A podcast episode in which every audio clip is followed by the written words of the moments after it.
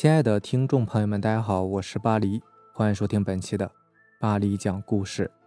咱们今天晚上要分享的这篇故事呢，名字叫做《大学寝室里的灵异事件》，作者汤心。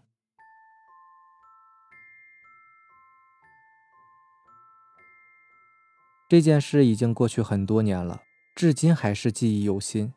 每当在夜里回想起这事儿，还是会不由得背后发凉。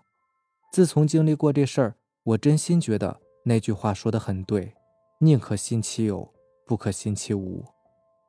这事儿发生在我大三的时候，我们学院有几个分院，在大二暑假前，我们所属分院要搬回总校区，学校安排了客车帮我们搬寝室。我们六个女生被分配到了三楼走廊尽头朝阴面的那间寝室。当时已经是六月底了，天气也比较热，可是那间屋子呢，感觉挺凉快的。瞅着对门朝阳的寝室，那大太阳晒得热得要命，我们还庆幸挑了一间凉快的屋子呢。等整理完，我们就相互道别，各自带着行李回老家过暑假去了。直到开学的前三天。小琴和小霞先回的宿舍，当晚他们聊天聊得挺晚，本来是开着门透透气的，不知怎么的跑进来一只黑猫，一直喵喵的叫着不愿出去。小霞不喜欢猫，怎么赶也赶不走。小琴就建议说喂它点吃的吧，也许是饿了。然后小琴找了根火腿肠喂了那只黑猫，但是等那只黑猫吃完以后，还是不愿意走。小霞一来气。就拿着扫帚把黑猫给赶了出去，并锁上了门。第二天，小琴因为个人的原因便搬离了宿舍。第三天后，我们回到学校，小霞就抱怨说：“你们再不来，我都要搬寝室了。总感觉这间寝室阴森森的。这九月份，别人开风扇还嫌热呢，我们这寝室啊，怎么就感觉好像是开了空调似的？”我们也没有太在意，就开玩笑的安慰她说。肯定是一个人太孤单了，所以才会胡思乱想的。之后的日子总感觉哪里不对，大家似乎过得都很不顺心。小杰和老家的男朋友谈了好几年了，感情一直很稳定，但是回校之后，几乎天天通话都是在吵架，而且是一次比一次的凶。反正就是有对象的，不是吵架就是分手了，要么就是生活中的一些琐事儿，都感觉那么的不顺。开始我们都没有想太多，直到过完国庆假期返校，发现小霞已经搬去了别的宿舍，才感觉确实不对劲儿。小霞找我聊了她在寝室中发生的离奇事情，导致她不得不选择换寝室。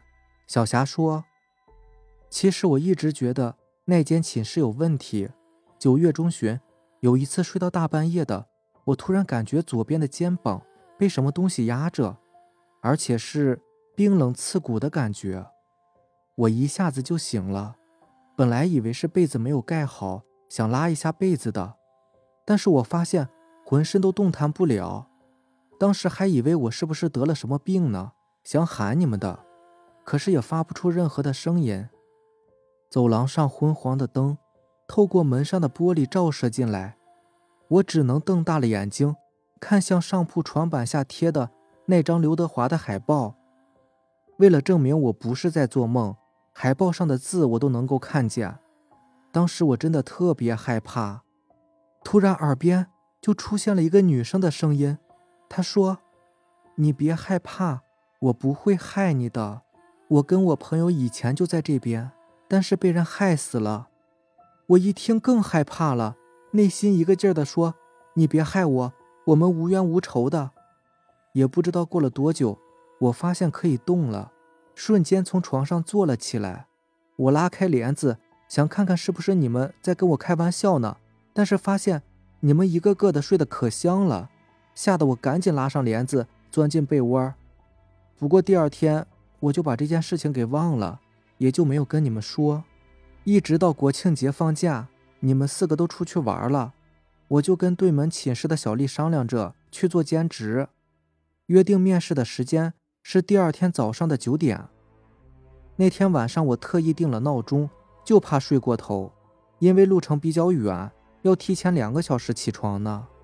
结果当天晚上我又遇上了，睡着睡着，一下就被冻醒了。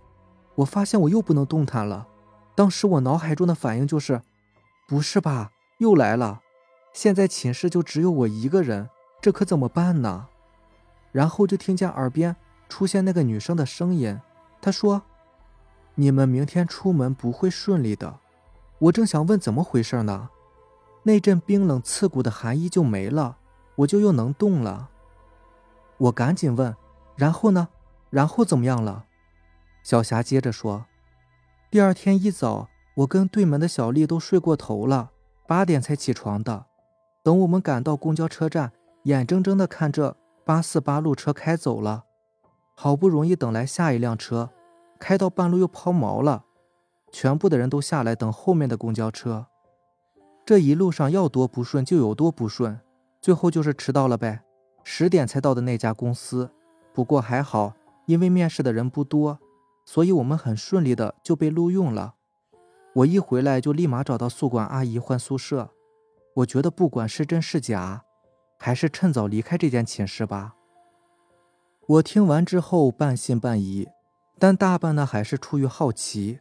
我就口无遮拦的说：“如果真的有鬼啊，那就出来让我见见呗！你害怕，我可不怕。”小霞白了我一眼说：“你最好别这么想。”现在回想起来，我真后悔当初的做法。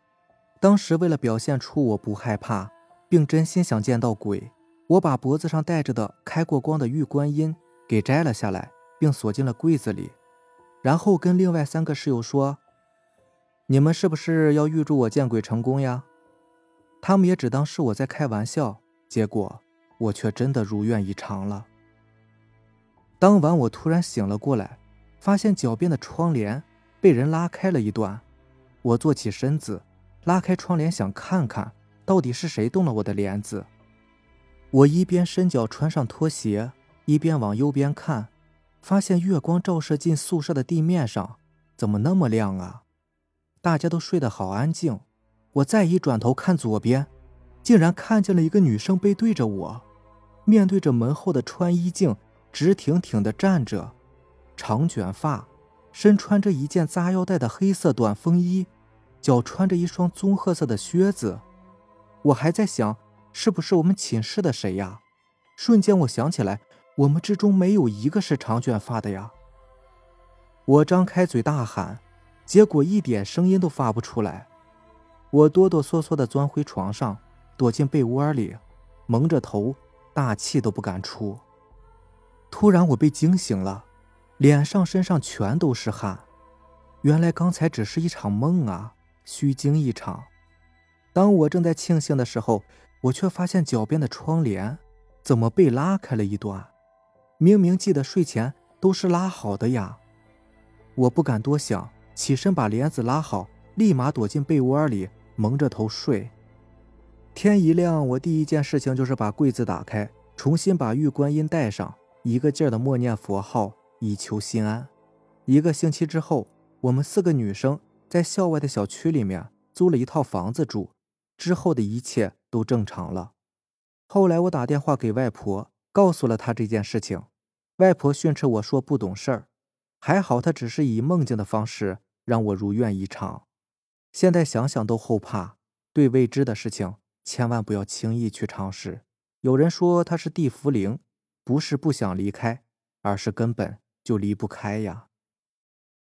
除了这个故事呢，还有一件事是我的室友小军讲的。上大学的时候，夜晚在寝室和室友们会聊一些有关灵异的话题。刚开始是在讨论哪部恐怖片好看，聊着聊着呢，就说起了各自真实的或亲身经历过的灵异事件了。小军跟我们说起之前斜对门寝室的一个短发女生遇到的灵异故事。她打扮很中性，可能是因为比较喜欢吃泡面的缘故吧，外号叫做面霸。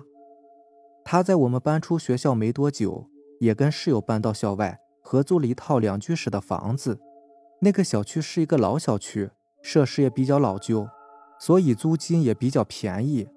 后来住了不到一个月就退租了。面霸邀请小军去他们新搬的家做客。小军好奇地问他：“怎么又搬家了？”面霸无奈地说起了他们在那套老房子里的遭遇。本来刚搬过去的时候还是挺开心的，虽然说房子很老旧，但是租金很便宜啊，又不影响居住。面霸的那间卧室隔壁就是卫生间，他开始还觉得挺方便的，但是发现卫生间的灯一直都是坏的，就算是换了新灯泡，用不了两天又坏了，只能是当做是路线老化之类的，干脆就在卫生间呢放了一盏台灯，但是那盏台灯却时亮时暗的，开始还没有多想，可是住了几天，却发现不对劲儿。面霸喜欢玩网游。经常是玩游戏玩到后半夜，但是他发现他戴着耳机在玩游戏，耳机里面隐约能够听见类似于猫叫又像是婴儿哭的声音。刚开始他并没有太在意，以为是游戏里的声音，但是他发现，当他摘下耳机的时候，也能隐约的听到细微的哭泣声。循着声音，他发现是卫生间里传出来的，还以为是室友呢。面霸把耳朵凑到卫生间门上，听里面的动静，结果室友拿着瓶水从厨房出来，好奇地看着面霸问：“在干嘛呢？”面霸被吓了一跳，一看室友在旁边，那么卫生间里的人是谁呀？面霸哆哆嗦嗦地把情况跟室友说了，室友不相信，他们俩就商量着一起去卫生间检查。可是打开手机里的手电筒。慢慢推开卫生间的门，进去瞅了一圈，啥也没有。室友怪面霸是不是游戏玩魔怔了？面霸也只能以为是自己每天玩游戏玩到太晚，出现了幻觉，于是各自回房休息了。又过了几天，面霸因为忘记带钥匙，在楼下的健身区溜达，顺便等室友回来。这片健身区呢，大多数都是小区里的大爷大妈在玩，无意间。面霸听见一旁三个大妈边扭着腰边聊天哎，你们听说了吗？老李头家呀，那两居室可租出去了。啥？谁租的呀？不知道他们家出过事儿啊？嗨，可不是嘛，就是前边那所大学里的学生租的，好像还是俩姑娘呢。哟，这个老李头可真敢把这个房子往外租啊！面霸转过头看着他们。其中一个大妈看了面霸一眼，愣了一下，立马对另外两个大妈使了个眼色，就开始扯开话题聊别的了。刚好这时候，面霸的室友回来了，喊他一起回家。面霸在跑向室友的时候，就听见背后那个大妈小声的对另外两个大妈说了一句：“那，这就是其中一个学生。”瞬间，面霸好像是明白了什么，当天晚上就跟室友商量着。是不是要找房东李大爷了解一下这间房子的情况？第二天一早，面霸就给房东打了电话，直截了当的问：“李大爷，您这个房子之前是不是出过啥事儿啊？”房东在电话里支支吾吾的说：“啥啥事儿？能出过啥事儿啊？你你你们听谁说的呀？”面霸就把这几天在房子里经历过的，还有听见几个大妈议论的。都一五一十的告诉了房东，房东呢也只能是叹了口气说：“哎，行吧，这事儿也瞒不住啊。五年前，也是你们学校的一个女学生来租的这个房子。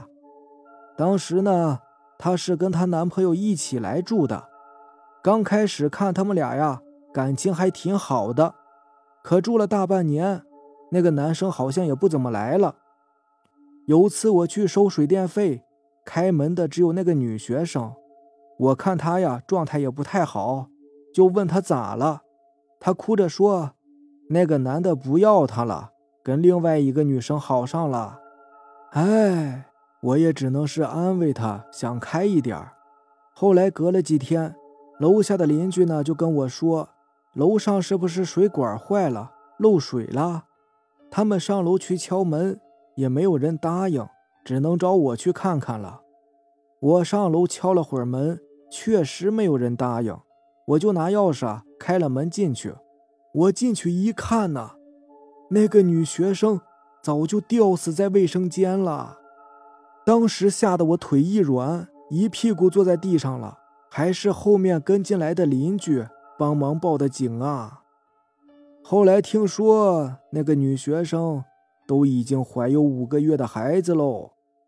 哎，造孽呀！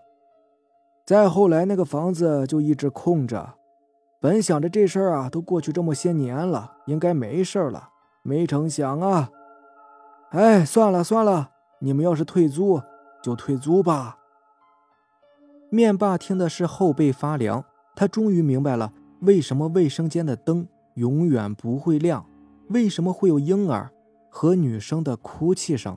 不敢细想，当下就和室友决定重新找房子，并当天就搬离了那个鬼屋。好了，这就是咱们今天晚上要分享的故事了。如果喜欢咱们的节目呢，就点个订阅吧。如果你也有比较精彩的故事想分享给大家呢，可以关注我的微博“巴黎讲故事”，然后私信给我就好了。行。那让咱们下期见吧，拜拜，晚安。